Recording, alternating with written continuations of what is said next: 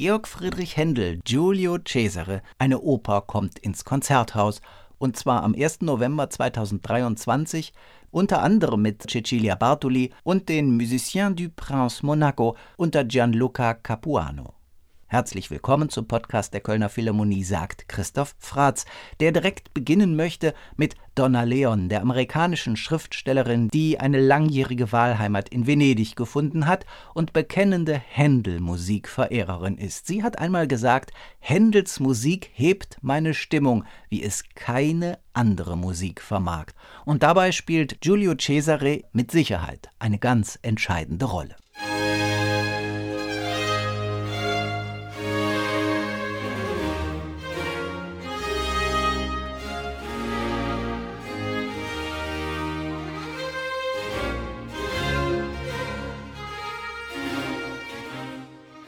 Es war kein leichtes für Nicola Eim, den Textdichter, der für Händel ein Libretto über Julius Caesar schreiben sollte. Aber der Name Caesar zieht natürlich. Der Mann ist einfach interessant. Zum einen, weil er seinerzeit das alte Rom regiert, und das ist ja kein kleines Amt, und zum zweiten, weil er als Liebhaber begehrt ist und selbst auf lukrative Partnerinnen gepolt. Kleopatra ist Königin von Ägypten und da haben wir gleich mal eine wunderbare Allianz. Denken Sie mal an heutige Beziehungsmöglichkeiten, was es heißen würde, wenn sowas ähnliches zwischen China und Amerika, ach, das erspare ich mir an dieser Stelle. Also, es ist ein Stoff, bei dem jede Partnervermittlung völlig überfordert wäre. Händel aber schreibt dazu eine Oper. Zunächst mal zur Ausgangslage. Historisch verbürgt ist, dass Caesar im Alexandrinischen Krieg 48, 47 vor Christus rund neun Monate in Ägypten gewesen ist, um Kleopatras Herrschaft in allen Kämpfen abzusichern. Bei so viel Bedeutung für das Weltgeschehen kommt man sich eben näher und auch das Liebesverhältnis zwischen beiden gilt heute als historisch tatsächlich verbürgt. Nun aber zur Oper. Die Oper beginnt, als Cäsar im Hafen von Alexandria anlegt und begeistert empfangen wird. Historisch gesehen ist das der 27. Juli 48 vor Christus.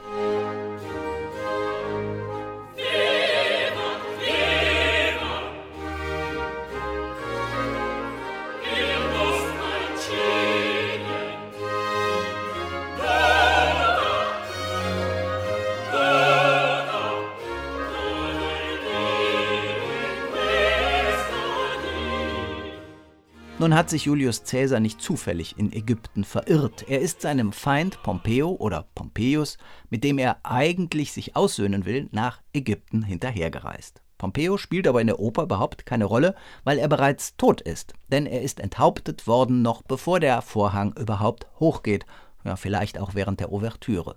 Dafür spielt nun in der Oper seine Witwe Cornelia eine entscheidende Rolle, ebenso ihr Sohn, Sesto oder Sextus, der den Tod des Vaters unbedingt rächen will. Als Auftraggeber für den Mord an Pompeo, also, also Sestos Vater, gilt Ptolemäus oder Ptolomeo, wie er in der Oper heißt. Das ist Kleopatras Bruder. Die beiden sind sich auch sonst nicht so ganz grün, denn Kleopatra möchte lieber allein Königin von Ägypten sein, und so eine gemeinschaftliche Herrschaft zweier Geschwister birgt ja bekanntlich nicht nur Vorteile, man denke da doch nur an das eine oder andere Paar unter heute führenden Wirtschaftsunternehmen, der ganz normale tägliche Wahnsinn. Bei Händel begegnen wir Kleopatra erstmals in ihrem Gemach, wo sie vor sich hin sind, in einem Rezitativ. Kleopatra soll herrschen, und an meinem Thron soll das Volk Arabiens und Syriens voller Verehrung den heiligen Reif auf meiner Stirn anbeten.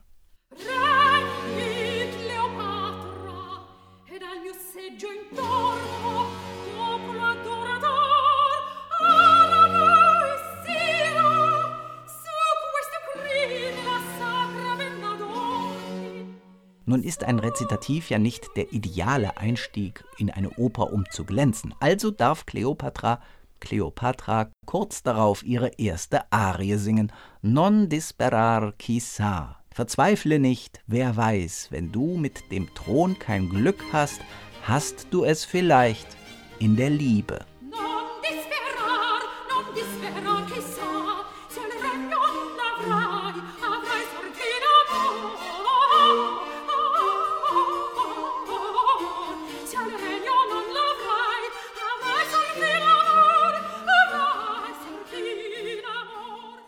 So, jetzt sind allmählich alle Protagonisten ins Operngeschehen eingeführt worden und der Polit-Thriller kann seinen Lauf nehmen, mit allen Gerüchten, Risiken und Nebenwirkungen inklusive.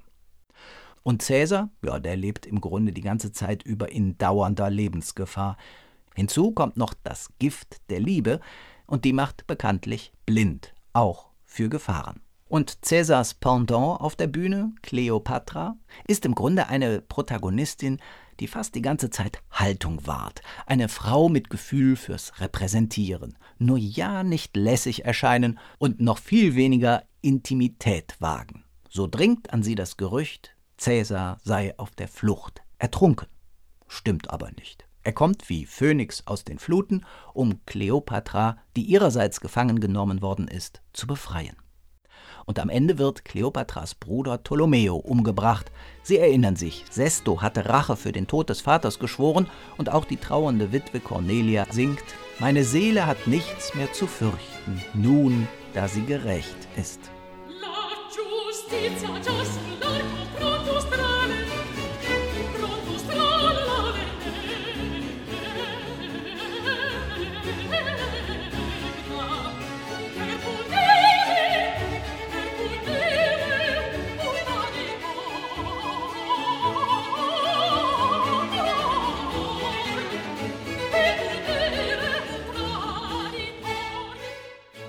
Die letzte Szene der Oper spielt da, wo alles, also reine Händel-Netto-Spielzeit, mehr als drei Stunden vorher begonnen hat, nämlich im Hafen von Alexandria.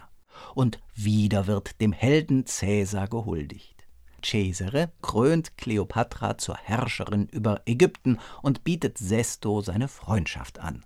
Und da diese Schlussszene so bedeutend ist, erhält sie von Händel noch eine eigene Ouvertüre, mit triumphalen Gesten übernehmen die Bläser das Zepter so, wie es sich gehört, und es gibt Fanfarentöne, allein der Hörner in G und D, also zwei verschiedene Tonlagen, und verleihen dem Triumph der Liebenden große Festlichkeit.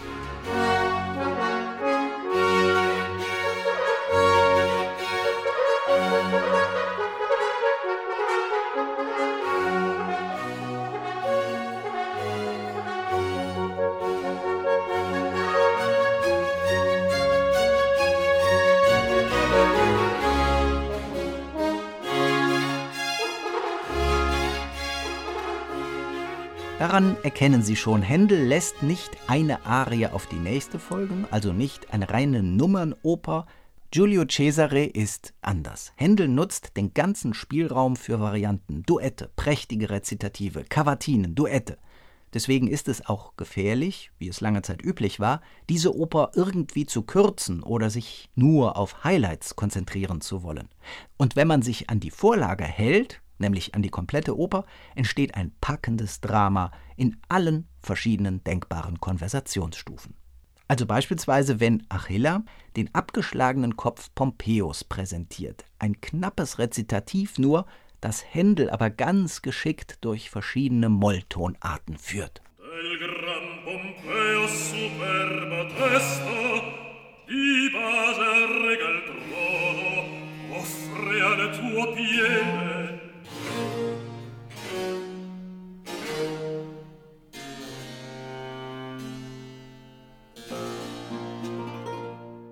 Und was macht Cäsar in der Situation? Der reagiert gleich mal mit einer furiosen Arie. Erregte Sechzehntelläufe dazu, das Ganze harmonisch ziemlich vertrackt, verminderte Akkorde, Reibungen. Ja, und das klingt doch auffallend modern. Und noch etwas. Händel wählt auch hier eine Molltonart, wenn Cäsar anhebt zu singen, aber es ist nicht irgendeine, sondern C-Moll. Und das ist, ein Tor, wer da an Zufall glaubt, genau dieselbe Tonart, in der Sesto später seinen Racheschwur verkünden wird.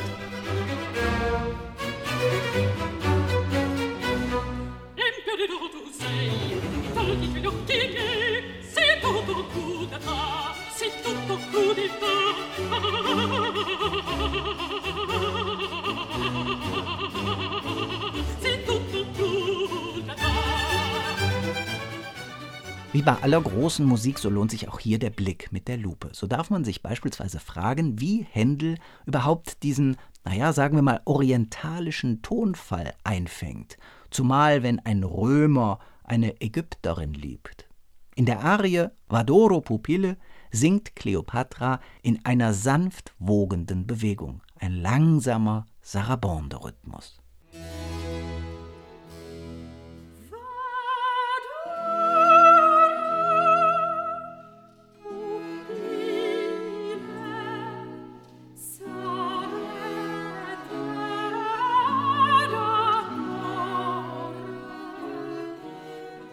Dieser Rhythmus und diese wogende Bewegung ist aber nur die logische Folge dessen, was unmittelbar vorher schon passiert ist.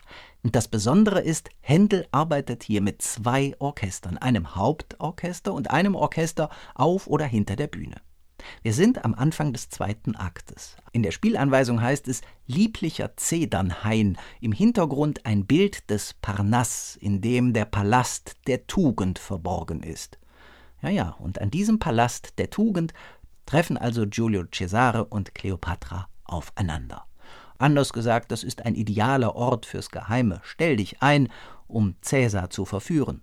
Und was macht Händel? Er verbindet Cäsars Rezitativ geschickt in die sinnliche Klangwelt, die wir eben schon gehört haben, und das erreicht er vor allem durch Farben, und die erzeugt er durch Viola da Gamba, Theorbe und Harfe. Ein ganz eigener Klang, und hier wird eben dieser orientalische Tonfall angedeutet.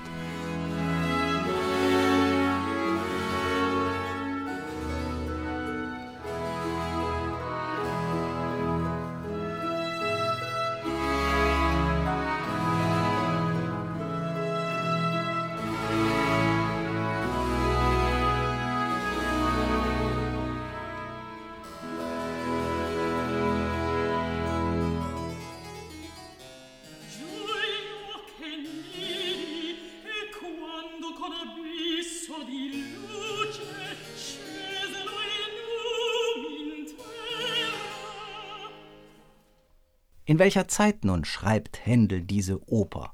Es sind die Jahre, als die italienische Oper in England, in Großbritannien die große neue kulturelle Errungenschaft darstellt. Sie genießt vor allem die Gunst der High Society und gerade das King's Theatre wird zu einer Art Epizentrum. Hier treffen die Angehörigen des Königshauses auf die Vertreter der Hocharistokratie und auf Vertreter der Finanzwelt und des aufstrebenden Bürgertums. Und weil King George I., übrigens deutscher Kurfürst aus Hannover, den Thron besteigt und kräftige Finanzspritzen für die Kultur locker macht, ist ein solches Aufleben der Oper überhaupt möglich. Also der eine oder andere Kulturpolitiker heute könnte mal darüber nachdenken, was zusätzliche Finanzmittel alles an Kreativität möglich machen. So, Giulio Cesare ist Händels bekannteste und letztlich erfolgreichste Oper. Der Siegeszug begann vor ziemlich genau 300 Jahren, und zwar am 20. Februar 1724 im Londoner King's Theatre. An dem Tag wurde die Oper uraufgeführt und hat einen riesigen Triumph gefeiert.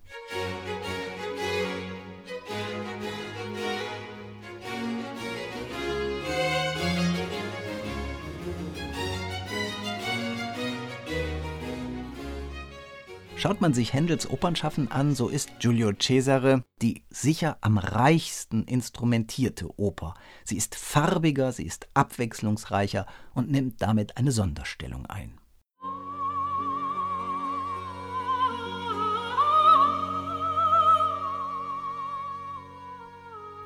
Übrigens, als das Werk 1725, also zwei Jahre später, noch einmal neu aufgenommen wurde, hat Händel die Partitur überarbeitet.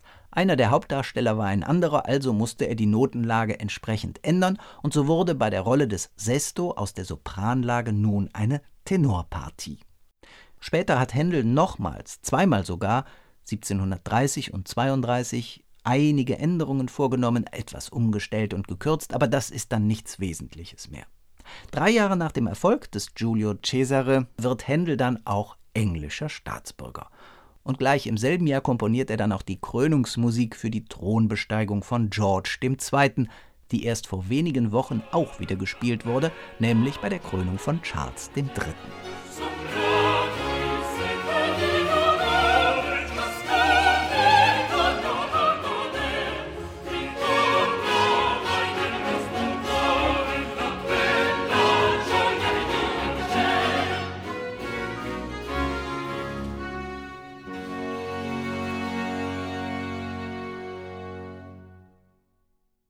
Soweit einige Anmerkungen zu Georg Friedrich Händels Giulio Cesare.